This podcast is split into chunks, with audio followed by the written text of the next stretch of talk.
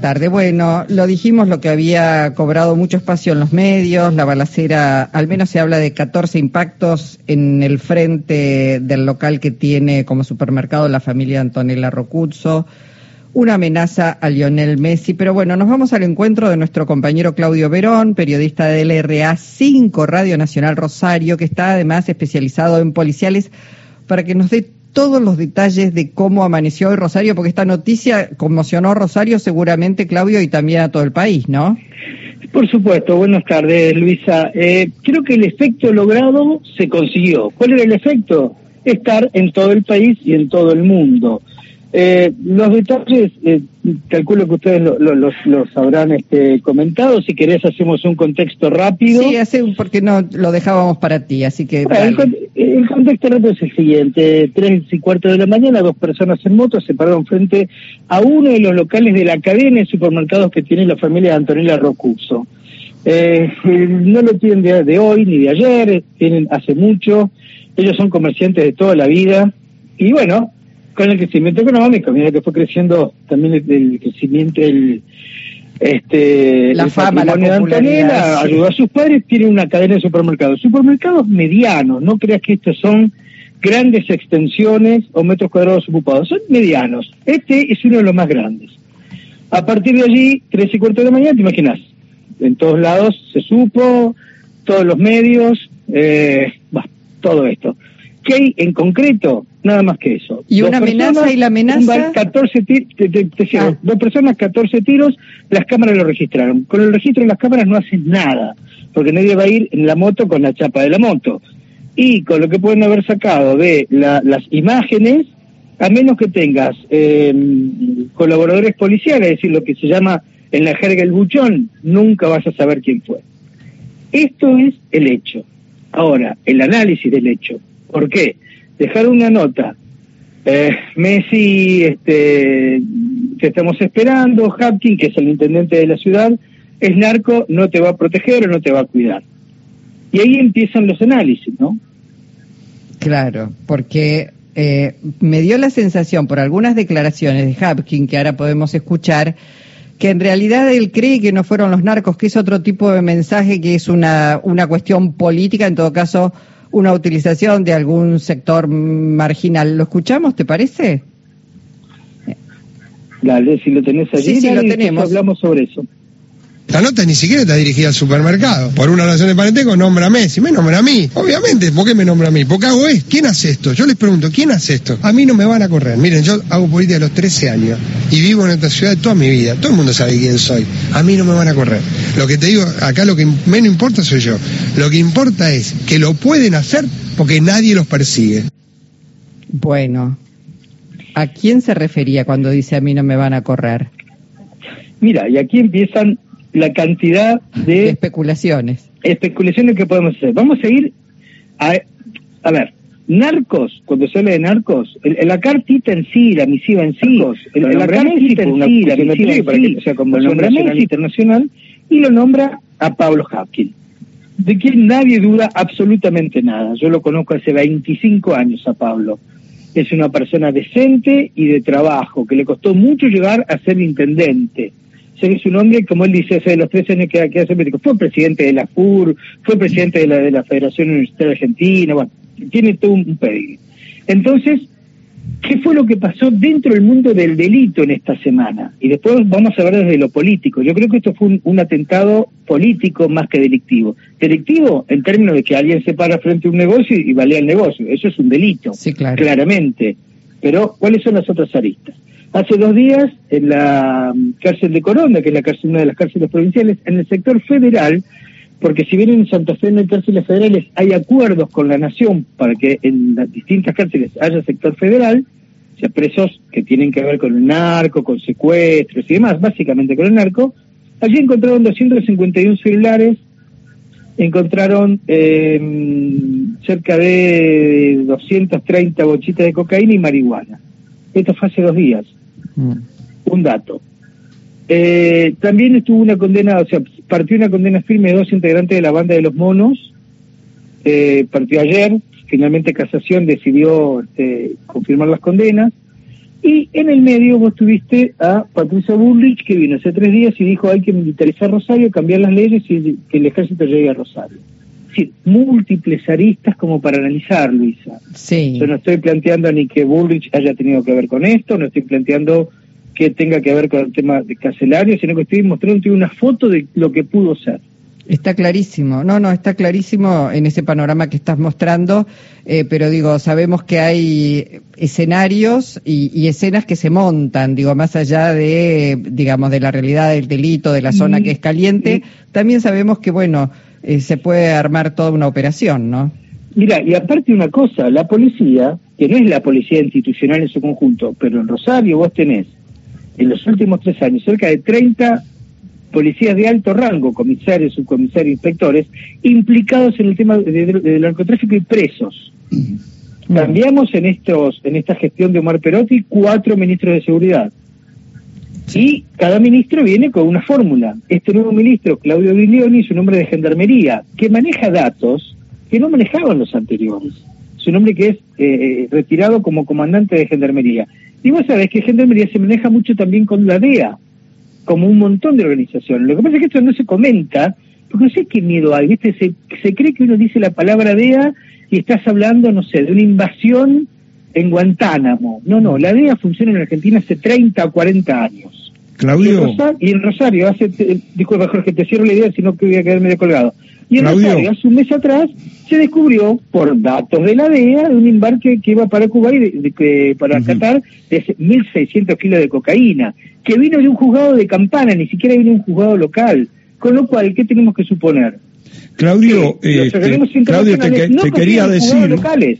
Te, quería decir, Claudio, que en un país donde ha ocurrido hace meses un intento de magnicidio, digo, la tentación de encontrar algo conspirativo es muy grande, pensando en que por estas horas, en el incendio que dejó sin eh, energía a tantos argentinos, pensando en el anuncio hace poco de Juntos por el Cambio de que el gobierno de Alberto Fernández dejaba una bomba de tiempo. Digo, no es tan este, forzado pensar que haya algún tipo de intento político detrás de esto, ¿no? Y aparte con esto, Jorge, si nos quedamos en esa hipótesis, sí que es una, digamos, cabalgando sobre esa hipótesis, caminando sobre esa hipótesis, hace tres meses atrás que la oposición está pidiendo intervención federal a Santa Fe. Claro. Y que, o sea, no, no, esto no es casual. Esta es la hipótesis que hace lo político, pero crucemos otra hipótesis. ¿Y si es una interna policial?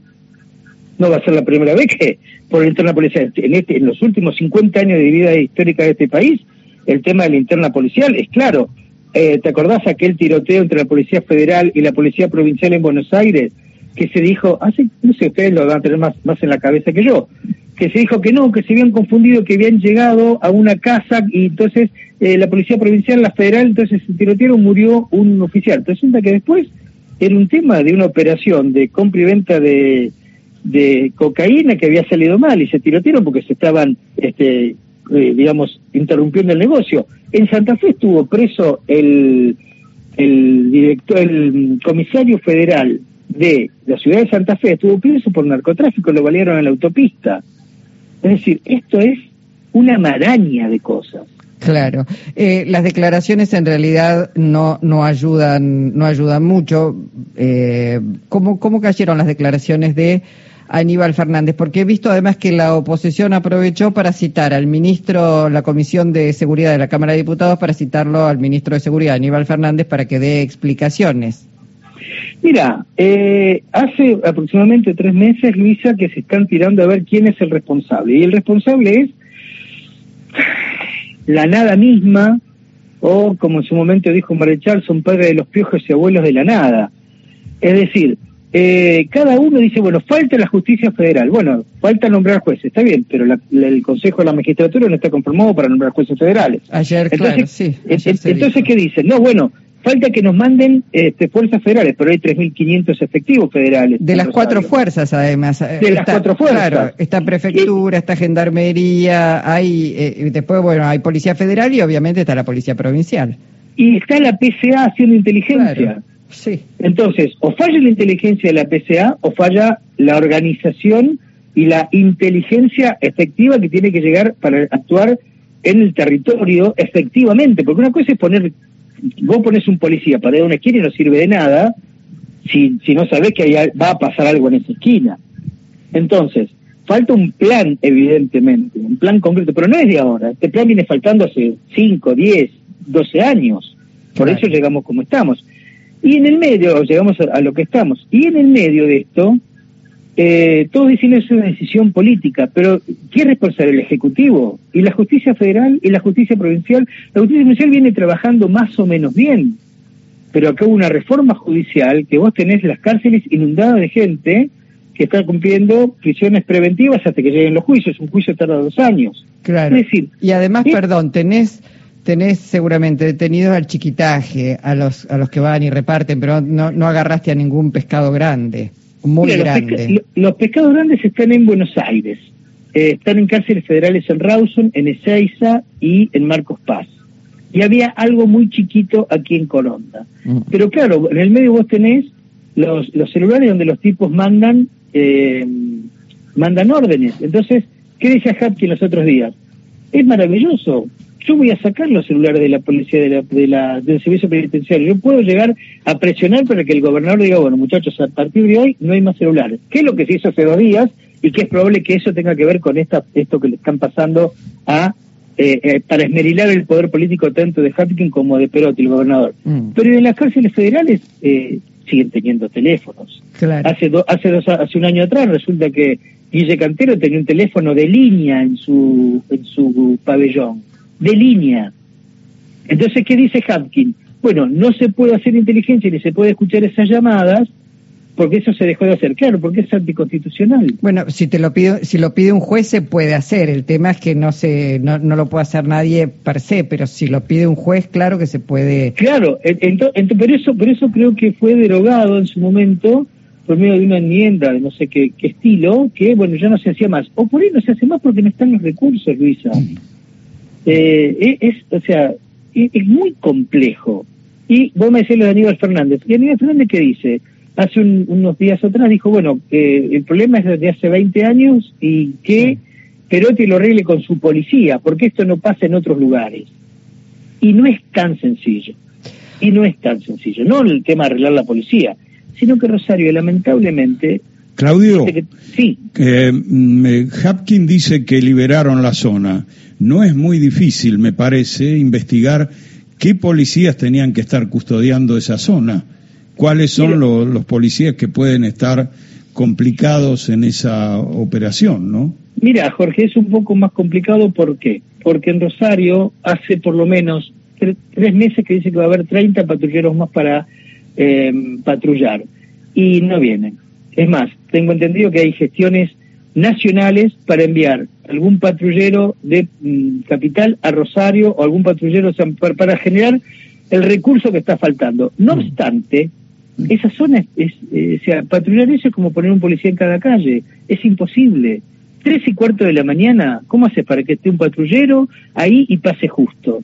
Eh, eh, ni en Nueva York pasa. no, no podés, porque es, es un barrio, es como si fuera en un supermercado en Almagro. ¿Y cómo se para, para tener un patrullero en Almagro casi del lugar donde valía el supermercado? Es imposible.